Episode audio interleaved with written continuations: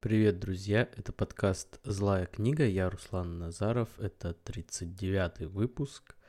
И сегодня я буду говорить о книге Артега и Гассет э, «Восстание масс». Эта книга достаточно популярна, и на нее много отзывов в нашем российском интернете. Но сегодня я хочу попытаться поговорить об этой книге несколько другом э, ракурсе, чем это обычно принято. Э, и э, задаст тон здесь, наверное, то, что мой предыдущий выпуск был посвящен книге «Психология толпы» Либона, и у меня были вопросы о том, что, ну, зачем я занимаюсь вообще этой тематикой, потому что, ну, это темы которые э, плохо вяжутся, например, с образованием, та тема, которая одна из основных у меня на канале, в Ютубе и в подкасте, э, темы плохо кажется, что за они взаимос... плохо взаимосвязаны. На самом деле я считаю, что эти темы связаны напрямую, потому что э, то, что негативно характеризует как Либон, так и Артега и Гассет, как толпу или массу, восстание, тем более масс, это непосредственно связано с образованием, с наличием каких-то знаний э, у людей. И что самое интересное, э, э, зачастую это связано с наличием знаний, которые э, не совсем, не в том понимании, как э, эти знания даются образовательной системы. То есть это несколько иные знания. Но вот что это за знания, которые позволяют отличиться от толпы? А, об этом я и, в принципе, хочу говорить. А, но говорить просто таким методом, что давайте посмотрим, а, что же делает нас массой, на толпой, что приводит к восстанию масс. И а, давайте подумаем о том, а, что же нужно сделать, чтобы не быть такой толпой и массой, Э, в негативном смысле. Разберемся в этом. Поэтому я считаю эти темы взаимосвязанными.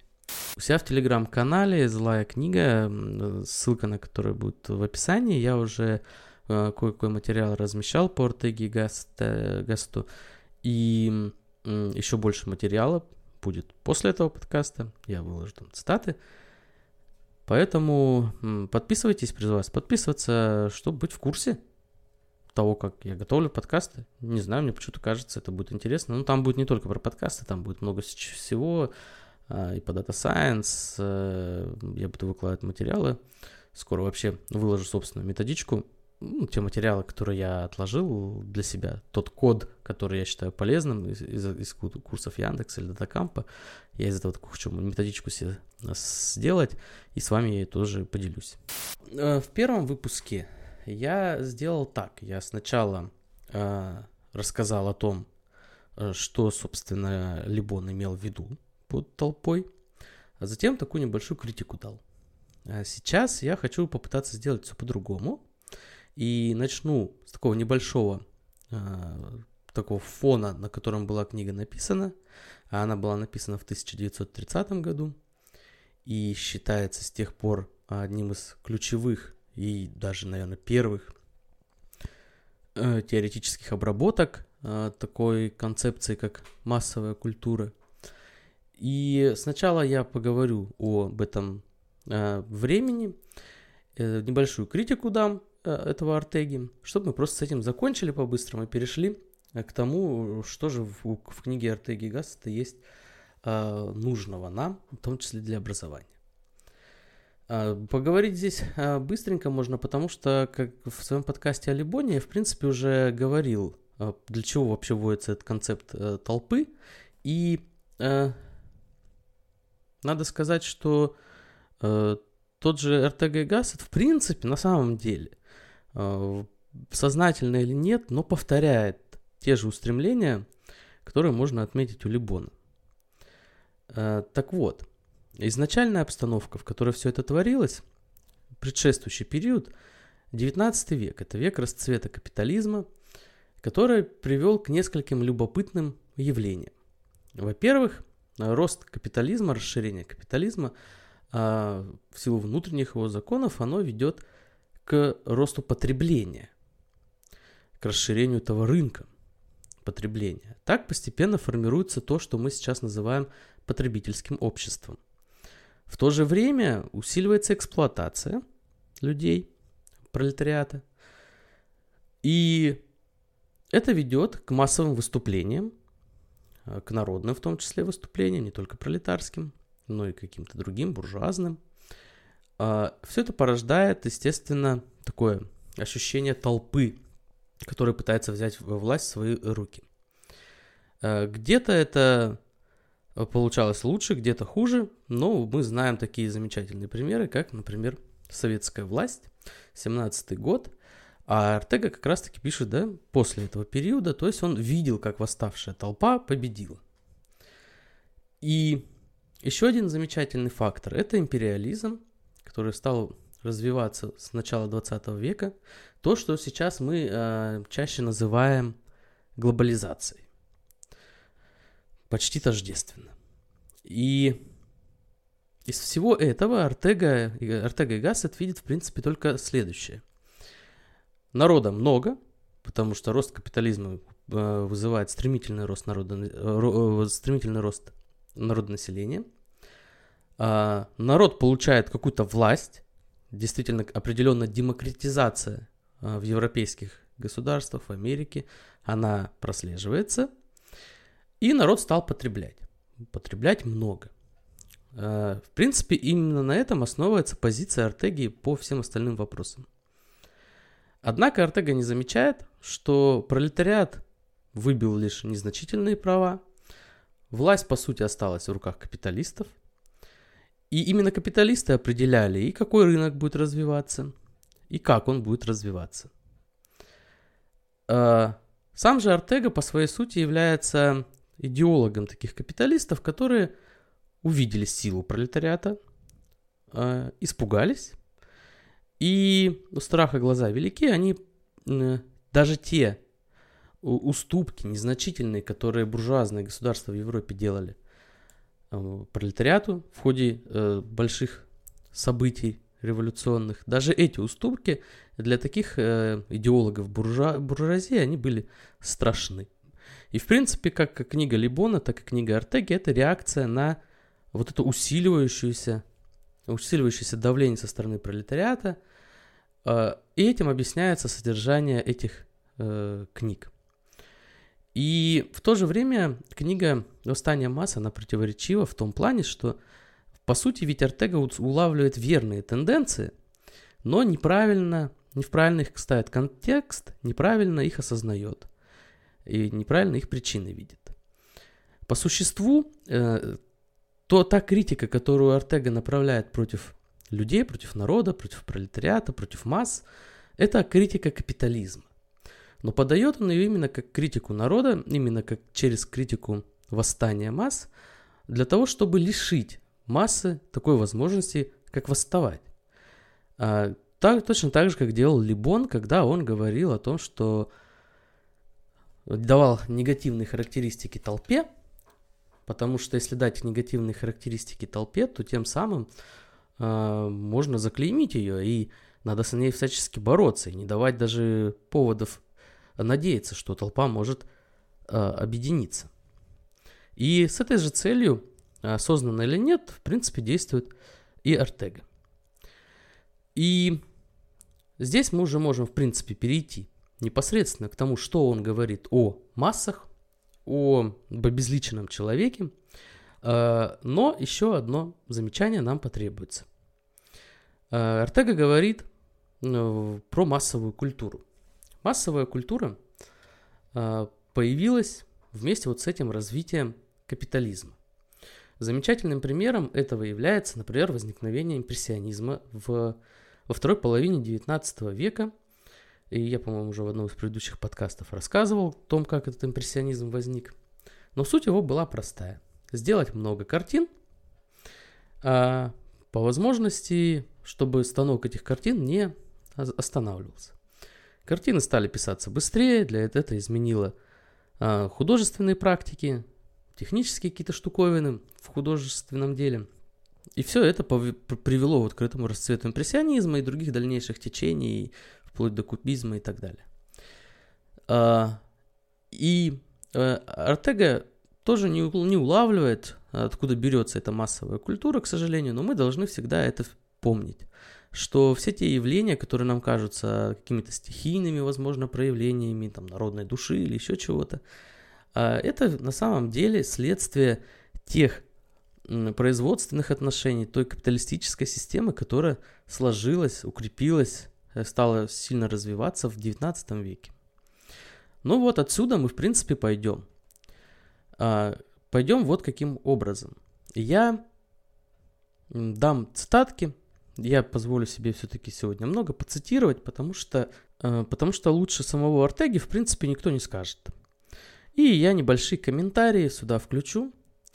Э, и мне кажется, что этим будет задача выполнена. Итак, что мы делаем? Мы сейчас посмотрим, каким является человек массы. А, Еще раз подчеркну, что в этих характеристиках Артега прав. Он не прав в причинах того, почему человек обзавелся такими характеристиками. И вот там, в, в общем понимании Э, развития общества, в, в понимании движения истории, он тоже не прав. Но в, отме- в, в том, что он отмечает как характеристику человека э, конца 19-20 века, и то, что мы в принципе сейчас можем признать характеристикой, которая соответствует текущий человек, такой массовый человек. Вот эти характеристики, они верны. И наша задача сегодня посмотреть эти характеристики – и отсюда уже отталкиваясь в противоположную сторону, а, посмотреть, что же мы можем сделать, чтобы не соответствовать вот таким штуковинам. Итак, давайте начнем. Начнем вот с чего.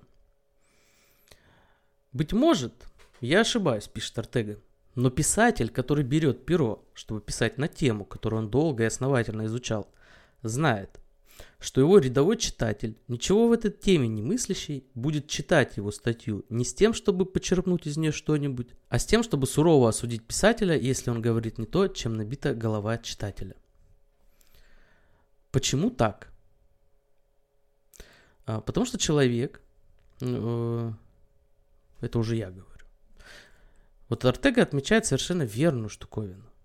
На самом деле сейчас э, любой блогер может сказать – что а, ну, не любой блогер, соответствующий, конечно, высокому званию писателя, но тем не менее любой блогер может сказать, что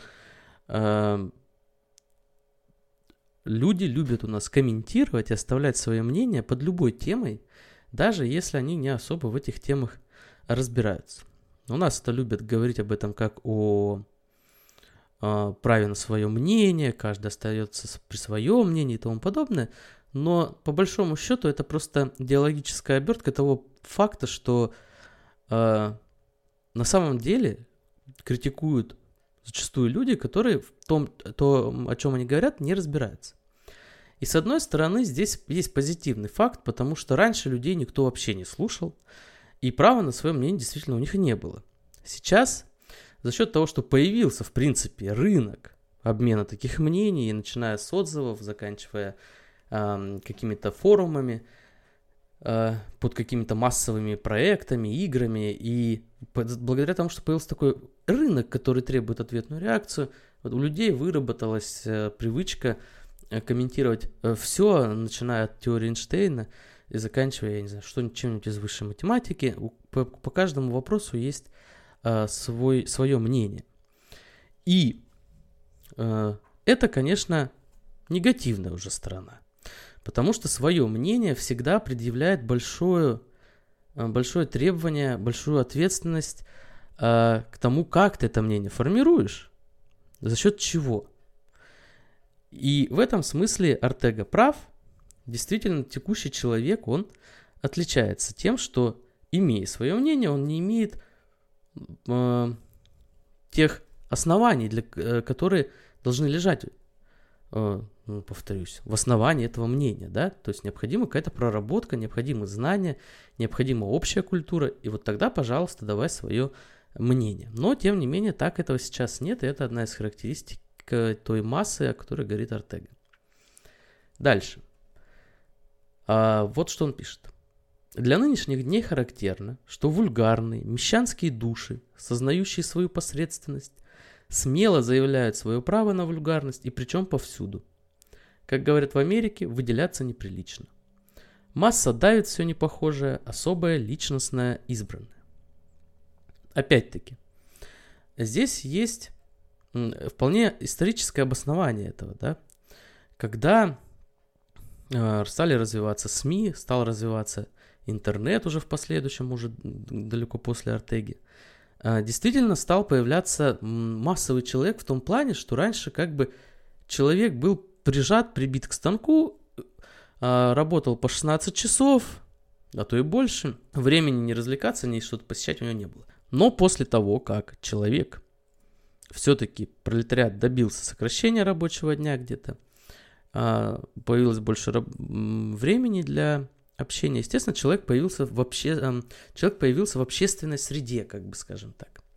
И вот в этой общественной среде появились люди, которые не обладали достаточными знаниями и достаточной индивидуальностью для того, чтобы ценить знания и индивидуальность у других.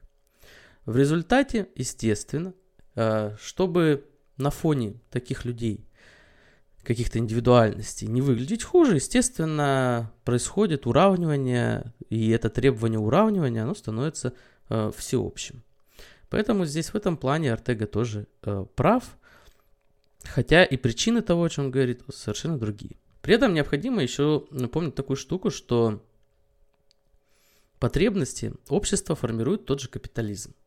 А капитализму, ну вот как я уже на примере с импрессионизмом говорил, выгодно, чтобы производилось что-то ну, достаточно легкое, а стандартизированное.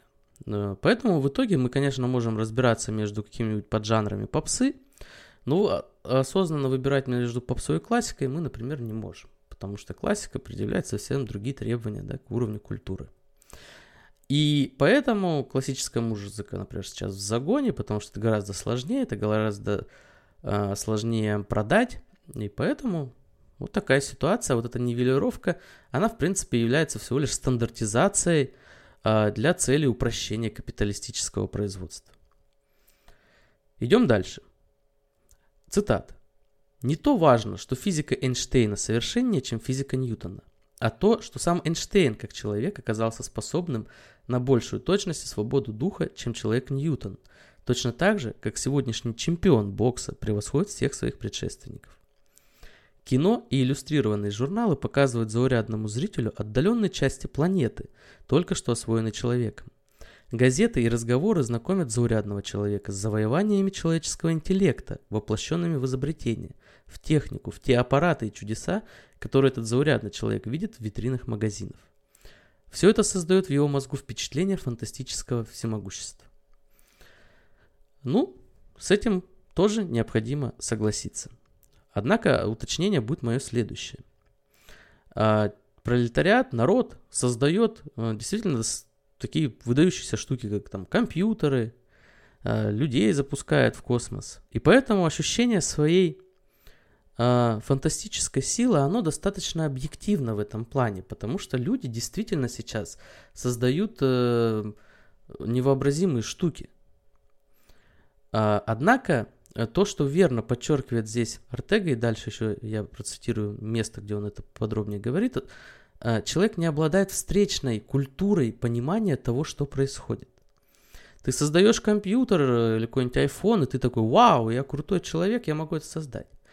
Но ты не задумываешься о том, что ты будешь крутым, тогда, когда ты будешь разбираться, как этот iPhone или этот компьютер работает.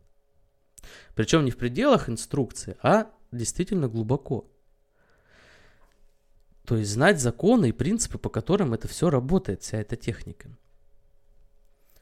А, без этого, в отрыве этого, простое ощущение свободы, э, всемогущества, оно становится таким э, вульгарным и действительно вызывает такие тошнотворные чувства. Зачастую таких людей встречаешь тоже в интернете, и э, это выглядит достаточно неприятно. Ну, давайте еще парочку цитат. Я думаю, успею, чтобы не затягивать подкаст. Итак, Артега пишет следующее. Характерные черты нашего времени. Его странная уверенность в том, что оно выше всех предыдущих эпох. Его полное пренебрежение ко всему прошлому, непризнание классических и нормативных эпох, ощущение начала новой жизни, превосходящее все, все прежнее и независимое от прошлого. Здесь могу сослаться на свой опыт, потому что я и сам, в принципе, таким образом размышляю. Для меня открытием стало, что, вот видите, Артега в 30-м году пишет в принципе о том же, что сейчас актуально более чем. Потому что я живу тоже с мыслью о том, что наше время уникальное. Хотя на самом деле наше время чуть более сложное, может быть, чем сто лет назад, но по своим существенным характеристикам ничего не, не поменялось. Не поменялось, потому что лежащая в основе общества, что, что столетней давности, что сейчас капиталистическая система своих суще, сущностных характеристик тоже не меняет. В то же время, вот в этом моем признании, э, в нем действительно прослеживается такое э, отношение к прошлому достаточно пренебрежительное. Я думаю, вы многие у себя тоже это заметите. Э, есть у него такая еще замечательная э, цитата, что сегодня, несмотря на некоторые трещины в оптимизме, почти никто не сомневается, что через 5 лет автомобили будут еще лучше, еще дешевле. Напомню, 30-й год, на фоне недавней презентации айфона можно сделать вывод, что тоже ничего не изменилось. Хорошо. Э, в принципе, я отобрал еще тут парочку цитат, но уже не буду усложнять. Э, и давайте перейдем к следующей мысли. Итак, вот Артега так описал массового человека. У него нет своей индивидуальности, нет культуры, у него нет понимания того, как все работает. Причем я хочу отметить, что это никак не связано с образованием. Образование не всегда или зачастую не ведет к тому, что не делает человека представителем массы. А образование есть и в США, но там огромное количество людей допускает, верит, что Земля плоская. А поэтому образование образованию рознь, как говорил Ленин. И здесь нужно понимать, что речь идет о, скажем так, специальном, что ли, образовании. И это вот уже непосредственно касается вообще э, всего моего цикла, да, про образование, которое я веду, про самообразование. И вот что мы получаем, если э, посмотреть на эту критику со стороны Артеги, что же мы получаем? Что же нужно делать, чтобы э, не быть человеком массы? Ну, смотрите. Во-первых, естественно, мы взялись за образование, нам образование нужно, потому что не будь у нас образования, мы все точно сразу в массе. А, итак, во-первых, а, нужно уходить от специализации. Артега много говорит о том, что такое современная наука, как она погрязла в специализации, что нам нужна новая энциклопедическая эпоха. А, и поэтому специализация хорошо позволяет нам знать что-то конкретное маленькое – убирает от нас фундаментальное понимание э, о мире. И поэтому специализация, то есть вы можете сегодня специализироваться на одном, завтра на другом, но не надо заставлять себя думать так, что все, вот я взялся там за какой-нибудь дата сайенс, все, я всю жизнь буду только им заниматься. Ни в коем разе все время нужно стремиться расширять свои э, знания и не только за счет научно-популярных книг. Это важно. А то и просто популярных книг. Второй момент. Э, образовательная стратегия должна быть тоже плодом вашего творчества. Потому что если вы поддадитесь какую-то образовательную стратегию, выработанную кем-то другим, то вас могут постепенно увести да, куда-то в сторону той же специализации или э, закрыть какие-то для вас интересные направления деятельности, мысли. Старайтесь образовательную стратегию вырабатывать самостоятельно. В-третьих, э, нужен упор на технические науки. Физика и математика, несмотря на, свои сложность, на свою сложность, должны стать постоянным спутником человека, несмотря на то, чем бы он ни занимался, будь он хоть художником, писателем, он должен э, в каком-то объеме все время развивать в себе знания по математике и физике. Ну и другим, конечно, естественным наукам, но я вот как пример привожу. Э, В-четвертых, да, мы все любим поэзию, писательство, художественную литературу. Но тем не менее нужно понимать, что художественная литература, писательство это все относится и апеллирует к уровню чувств, а уровень чувств, он э, предыдущий шаг эволюции. Нам нужно идти дальше, а идти дальше мы сможем только если мы будем развивать наш разум. Поэтому заменяйте где-то художественную литературу литературой технической. Почему нет? И еще один а, момент. Нужно стремиться разбираться в том, что происходит вокруг нас, не только по части того, по того почему камни падают, самолеты летают, а, но и потому, как работает история, как работает общество. И здесь я рекомендую марксизм. Чтение того же «Капитала» Маркса, оно производит э, такое ошеломляющее воздействие и э, открывает глаза на многое, что происходит. Но это те пять пунктов, которые я считаю такой необходимый минимум, потому что благодаря этому вы сможете разбираться в том, как работает этот мир. И не просто пользоваться какими-то чудесами техники, но и понимать, откуда они взялись. А, сможете понимать те условия, при которых формируются или ваши чувства и желания, когда они вам навязываются. То есть стать в полной степени осознанным, а, сознательным таким человеком, и тем самым вырваться из этого понятия массы, а, которая действительно, по сути дела, захватила современную историю. Вот в этом посыл моего подкаста. И надеюсь, что э, ответил на какие-то важные для вас вопросы. Или хотя бы поставил какие-то важные для вас вопросы. Ну а в следующем подкасте мы поговорим, вернемся на секундочку э, к Сартру, к его экзистенциализму, а затем будет Фрейд, нам надо закончить, мне надо закончить э, эту серию подкастов про психологию масс. Закончу я ее Фрейдом. А вот дальше уже посмотрим, что нас там интересного ждет. В ближайшее время я возвращаюсь к учебе по Data Science. И там будет много всего интересного, я уверен. И не забывайте, друзья, что можно подписываться на мой телеграм-канал. А, так он и называется «Злая книга». А описание будет в э, Точнее, ссылка будет в описании. А пока всем до свидания. Спасибо, что слушали.